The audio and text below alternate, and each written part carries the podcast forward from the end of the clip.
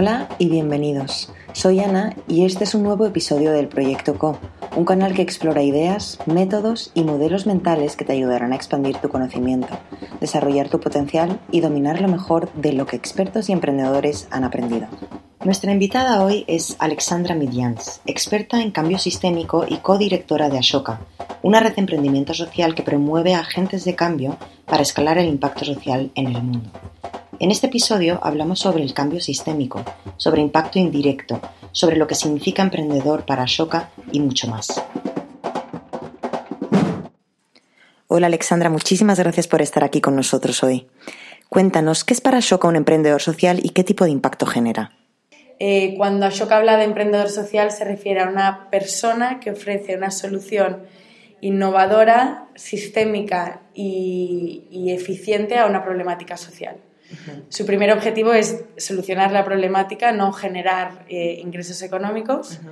Eh, y cuando hablamos de cambio sistémico, eh, hacemos referencia a impacto indirecto más que directo. Y esto es un poco a veces complejo de entender, ¿no? nuestros emprendedores sociales no dan un pescado a una persona que tiene hambre, tampoco le dan la caña de pescar y le enseñan a pescar, que sería impacto indirecto, ¿no? Abro, lanzo un colegio y me dedico a replicar esos colegios y a crecer eh, directamente, sino que eh, siempre definimos a los emprendedores sociales de Ashoka como personas que no descansarán hasta que no revolucionen la industria pesquera. Entonces ahí hablamos de impacto indirecto y de cómo influir a las organizaciones que tienen más, que llegan a más personas, ¿no? que tienen más influencia en la sociedad para que ellos generen también el cambio. Y por eso hablamos de influir políticas públicas, etc. Entonces, um, Ashoka empieza seleccionando este tipo de emprendedores sociales, luego se da cuenta que hay jóvenes emprendedores que quizá no son tan sistémicos como lo son los emprendedores sociales de Ashoka, pero que tienen el potencial de generar grandes cambios en su entorno y, eh, y, luego lo hace con las empresas. Entonces, por ejemplo, un emprendedor social que mm, para mí demuestra mucho lo que es, lo que es un emprendedor social eh, de Ashoka es eh, Bart Wiggins. Eh, un holandés que crece con dos grandes pasiones, ¿no? y siempre nos remitimos a la infancia. Primero es el mundo de los roedores y las ratas. Él de pequeño pues tenía una gran colección de, de ratas en casa y, eh, y el continente africano. Por, por, a, raíz de su padre, él viajaba mucho por África, etc. Y cuando, tiene, cuando es un joven de creo que tenía 16 o 17 años, se da cuenta del problema que representan las minas en África. Y cómo em, gobiernos muchas veces corruptos no, tienen, no generan la inversión o, ponen los recursos, los recursos en, a trabajar para desactivar estas minas, ¿no? porque sobre todo es muy, cara la tecnología para detectarlas y desactivarlas. Entonces Bart, en uno de sus viajes, eh, no recuerdo a qué país, creo que era Botswana, se da cuenta que em, entrenando a las ratas para detectar minas, tú puedes no solo emplear a personas desempleadas, porque son las que entrenan a las ratas, sino que también puedes desactivar las minas con un coste muy pequeño. Entonces, él ha creado a Popo, eh, o Hero Rats, que es una de las organizaciones de más impacto en el mundo, eh, que se dedica a emplear a personas en diferentes países que entrenan a ratas mediante refuerzo positivo para, para desactivar minas. Y no solo crece en su estructura, sino que está influyendo a gobiernos para que hagan lo mismo y que conciban no solo la rata y la mina, sino como un animal puede ayudar a detectar minas, tuberculosis y diferentes enfermedades. Entonces ahí es cuando hablamos de cambio sistémico, de cambio de mentalidad. Buenísimo. Además es que la rata generalmente no se asocia con algo productivo. Y lo bueno también es que la rata no explota. Luego tenemos eh, a jóvenes emprendedores, que ya sería ¿no? el siguiente nivel de agentes de cambio que concibe Ashoka, que es, por ejemplo, Gino.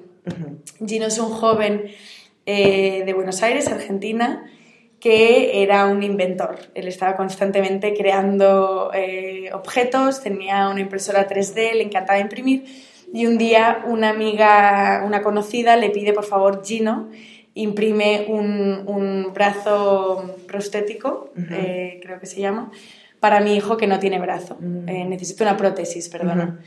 y en ese momento Gino no solo le crea una prótesis de un brazo normal y al uso, ¿no? como las que encontramos en el mercado, sino que le crea una prótesis de superhéroe, eh, mm. como con, con, casi de, de Spider-Man. ¿no? Sí, sí, sí. sí, Entonces, eh, Gino eh, está transformando actualmente, con, siendo muy joven, con 20 años, la manera en la que entendemos eh, la, la, discapacidad, convirtiendo a estos jóvenes y a estos niños, sobre todo enfocado en niños, eh, que les faltan piernas y brazos, y en superhéroes. Y en, y en el hecho de que estos jóvenes muestren eh, su falta de brazos, su falta de, de pierna, con orgullo y, y sin vergüenza. ¿no?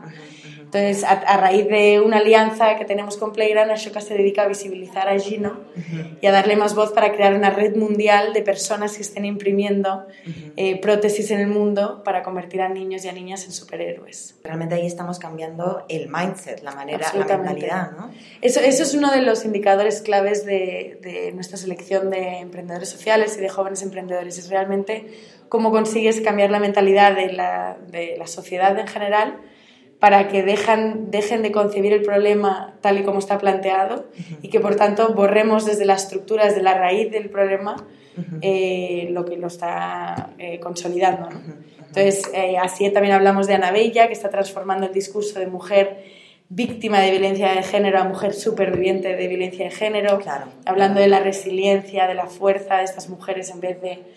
De, de pobrecita. De pobrecita, ¿no? Sí, también sí. Con, con Hello Europe dejando de ver, que es una iniciativa que tenemos en torno a refugiados y migraciones, dejando de ver al inmigrante como un objeto de pena y empezar a verlo como un emprendedor y con, como un agente de cambio. Y ese es el tipo de discurso que queremos cambiar. Trabajáis en muchísimos niveles. Sí, y... sí a muchos niveles, pero siempre con, un, con una mirada eh, muy estratégica. Nosotros seleccionamos, tenemos una métrica de, de una teoría del cambio ¿no? muy, muy clara que consiste en qué teclas tenemos que presionar para generar el mayor impacto. Uh -huh. Entonces, Ashoka no pretende unir al universo entero de emprendimiento social o de agentes de cambio, uh -huh. sino presionar las mínimas teclas que consigan eh, referenciar y, y, visibilizar a un nuevo eh, modelo de, de, persona, ¿no? una nueva manera de, de, a una nueva profesión, por así decirlo, y que genere ese cambio de mentalidad. Pero nuestra filosofía es muy jiu-jitsu, ¿no? que es sí, este sí, arte sí. marcial que que nos inspira mucho porque es presionar la mínima tecla que genera el mayor impacto. ¿Cómo me convierto en un emprendedor social de Ashoka? Para ser emprendedor social de Ashoka tienes que tener eh, cinco criterios que tenemos muy bien definidos. Eh, el primero es una nueva idea, uh -huh. que quiere decir que tú estás eh, solucionando desde la raíz esa problemática social, y está muy unido a, a, innovación y muy unido a cambio sistémico. Uh -huh. ¿Qué significa desde la raíz? Desde la raíz quiere decir que el emprendedor social eh, o la emprendedora social que seleccionamos hace que las razones por las que existe ese problema desaparezcan. Okay. Eh, normalmente hablamos de lo que en inglés se llama el tipping point, ¿no? Uh -huh. eh, que llega a un punto en el que ya es un cambio que, que es irreversible, punto ¿no? Por de inflexión. De inflexión, exacto. Por ejemplo, Jimmy Wells es emprendedor social de Ashoka, el fundador de Wikipedia, eh, ha llegado a un punto en el que la, el acceso y la creación de información en Internet eh, ya no va a ser nunca la que era antes, ¿no? Claro, a raíz claro. de, de, lo que ha creado Wikipedia. Sí. Mohamed Yunus también es emprendedor social de Ashoka, con las microfinanzas, que uno puede estar más a favor o en contra, pero es verdad que ha eh, radicalmente ha transformado el sector, ¿no? Sí, el punto de no retorno. Exacto. ¿no? Sí, Entonces sí, nos referimos sobre todo a punto de no retorno. Uh -huh. Eh, y eso es con lo que nos referimos a nueva idea, ¿no? que es el primer criterio eh, de que tu solución sea innovadora y, y tenga ese componente de, de, generar el cambio estructural necesario para que no se perpetúe el problema. Uh -huh. Luego tenemos el segundo criterio es eh, la calidad de emprendedora. Uh -huh. Fíjate que, que tenemos eh, criterios que están relacionados con el proyecto y criterios que están relacionados con la persona. Uh -huh, uh -huh. Que Ashoka selecciona personas, ¿no? Uh -huh. Más allá de proyectos. Entonces, la calidad emprendedora es, demuestra el nivel de compromiso que tiene ese emprendedor a lo largo de su trayectoria vital con generar soluciones. El 85% de nuestros emprendedores sociales ya lo eran antes de los 12 años y eso para nosotros es revelador sí, eh, sí, en todo el mundo, teniendo en cuenta que tenemos una red de 3.600 emprendedores sociales.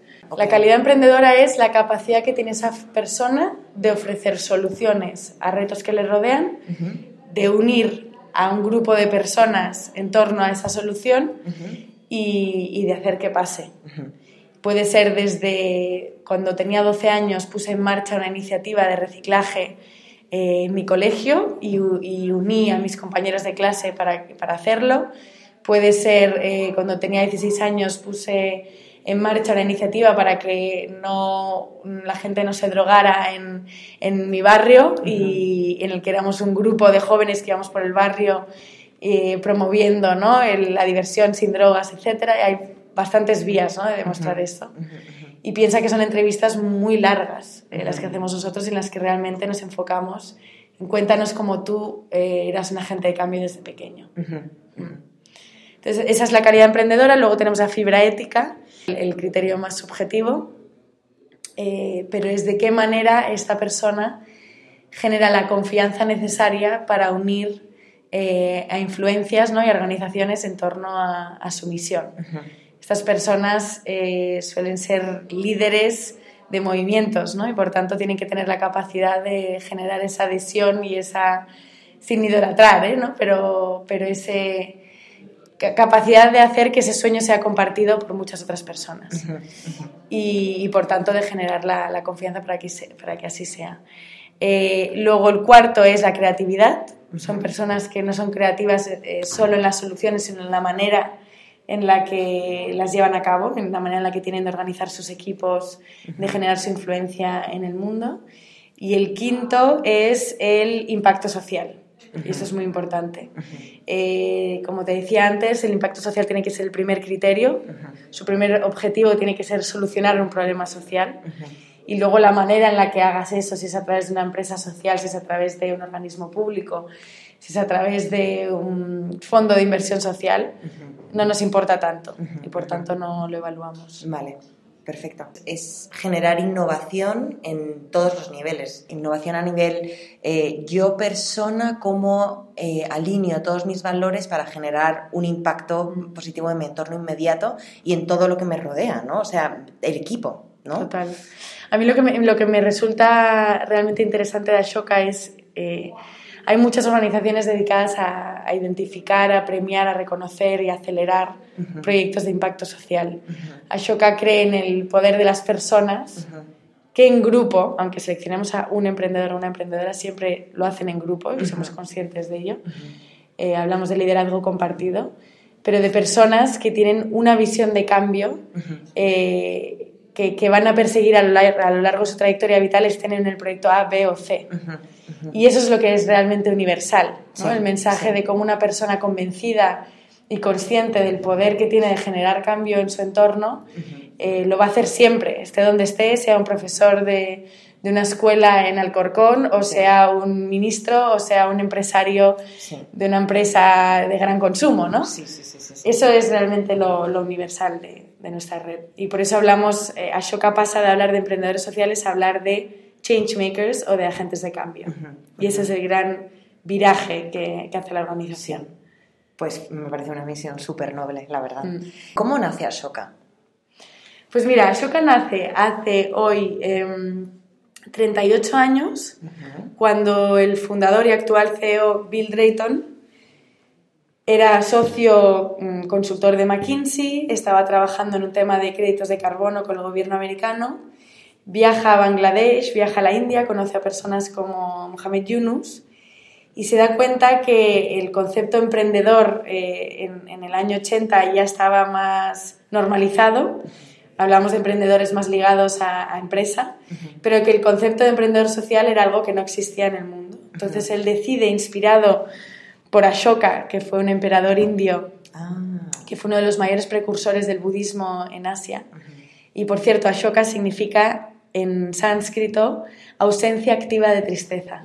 Inspirado por, por Ashoka, ¿no? como referente en la India, etc., eh, decide crear esta red para identificar, eh, celebrar y conectar a los emprendedores sociales en todo el mundo y a dar voz a este, a este gran sector de héroes no reconocidos y no normalizados y sobre todo crear aspiracionalidad, ¿no? crear, eh, ponerlos como referentes y, y realmente yo siempre lo digo, ¿no? Nuestro objetivo es que la gente quiera ser como Mark Zuckerberg, ¿no? Como Jeff Bezos, como Messi, pero que también quiera ser como Ana Bella, como Uriol Vilalta, como emprendedores sociales de nuestra red que están haciendo cosas en la retaguardia a oscuras, eh, pero muy importantes. Súper, súper. O sea que realmente nace de un emprendedor social que se da cuenta que se le puede poner un término para ya dar, meterle más estructura y por lo tanto visibilidad y al final acaba generando un movimiento. Absolutamente. Y Ashoka siempre ha tenido un compromiso muy grande con construir el ecosistema. Eh, lo tenemos, eh, tenemos el compromiso con el mundo de la empresa, asegurarnos que la empresa empiece a entender eh, que el impacto social es algo central a su organización y no residual que, pasa en el lateral de una RSC desconectada con el core de tu negocio. Tenemos el compromiso con las políticas públicas, asegurándonos que la Administración empieza a ver eh, en el emprendimiento social un banco de soluciones eh, y que ellos, por tanto, se responsabilicen de replicarlas y de, eh, escalarlas. Y también el sistema educativo, ¿no? que sean conscientes de que seremos capaces de, progresar como sociedad en tanto y en cuanto las personas se empiecen a identificar con los problemas que les rodean y empiecen a sentirse responsables de ellos y no mirar hacia el otro lado. ¿Ves que ya sí se está dando un cambio eh, transgeneracional mm. eh, a nivel mundial para generar más impacto? ¿Hay más conciencia? Pues mira, desde luego, sí, la respuesta es hay más conciencia. Eh, creo que mm, vale la pena responderte con dos aproximaciones. El primero es la oferta del emprendimiento social. Em, cada vez hay más emprendedores sociales, cada vez los jóvenes tienen perciben ¿no? su búsqueda de propósito absolutamente conectada con su carrera profesional. Leía el otro día un artículo muy interesante del New York Times que decía que de los millennials hay un 30% de esta generación que, que, no concibe un futuro profesional sin eh, generar un impacto positivo en su entorno. Pero lo interesante es que la generación Z, ¿no? que es la generación que, que, que les sigue, eh, el, el, porcentaje aumenta un 70%. Entonces estamos hablando de personas que no van a poder trabajar en empresas o en organizaciones si no se les permite a ellos ser agentes de cambio dentro de estas organizaciones. Y esto se traduce en que cada vez más eh, hay más emprendedores sociales, etc. Cuando hablamos de emprendedores sociales, desde luego hablamos de un emprendedor social con, un con una definición más amplia que la que tiene Ashoka, sí, sí, que la nuestra es muy de cambio sistémico. ¿no? Entonces, desde el punto de vista de la oferta, cada vez hay más emprendedores sociales, personas que escogen este camino eh, para su carrera profesional. Y desde el punto de vista de la demanda, que serían las instituciones ¿no? que, que permiten que exista el ecosistema y que por tanto demandan que así lo hayan, yo creo que por, por una parte, a nivel empresa, eh, se busca cada vez más a personas que sean capaces de solucionar retos en la organización, que sean resilientes, que sean empáticos, que sean creativos, que sepan trabajar en equipo. Eh, y por tanto estamos hablando de unas habilidades que escapan, ¿no? una trayectoria lineal de, basada en la repetición, en la eficiencia en la repetición, sino personas que sepan navegar el cambio. Eso por, la parte, por el punto de vista de la empresa. Luego, por eh, desde el punto de vista de la financiación, cada vez más vemos eh, la creación de bonos de impacto social, de, fondos de innovación social, fondos financieros dedicados a promover la innovación social y por tanto pues eso también es un panorama esperanzador. Y yo creo que a nivel educativo eh, tenemos un emprendedor social nuestro que se llama José María Luzárraga, que creó Mondragón Team Academy, que es un ejemplo para demostrar también cómo el mundo universitario cada vez más está mm, eh, demandando ¿no? ese tipo de, y, bueno, y ofreciendo ese tipo de, de carreras y formaciones. Entonces yo creo que tanto la empresa como el mundo financiero como el mundo universitario están alineándose. Sí. El mundo público, el sector público, está receptivo, está, cada, vez escucha más eh, y yo creo que ahí también Ashoka tiene un rol y un deber en acercar eh, el sector, el movimiento que representamos a la administración pública. Y que lo vean como una oportunidad de, de eficiencia de costes, como una oportunidad de ofrecer soluciones que ellos eh, desde la administración no, no, consiguen ¿no? tener la agilidad para generarlas. Sí, sí. Lo que yo siento y he estado viendo también es como esta dicotomía entre el bien y el mal, ¿no? entre las personas responsables con su comunidad y la sociedad y entre aquellas que realmente solo buscan como el bien propio. Esta dicotomía que además a través de la tecnología se está fortaleciendo, porque también la tecnología se está usando para bien, pero también mucho para mal. Todos estos movimientos radicales, eh, terroristas, etcétera. ¿Cómo lo visualizas tú? ¿Crees que vamos a, evolucionar en una buena dirección?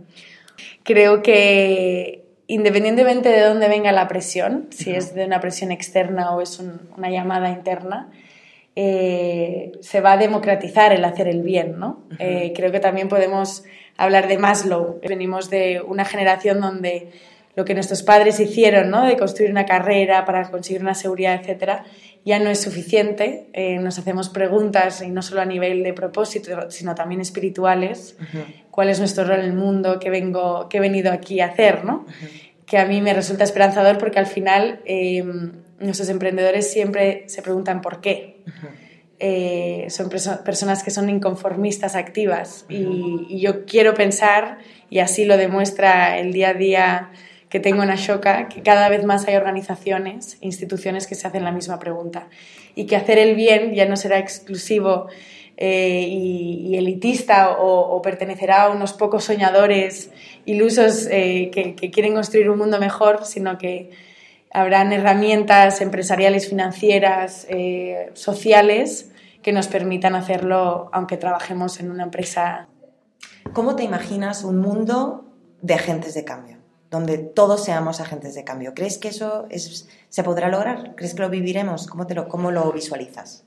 Mi objetivo es llegar a ese mundo en España, en, eh, antes, saberlo antes de que me muera. Entonces, yo creo que todos en Ashoka tenemos el compromiso de de al menos verlo.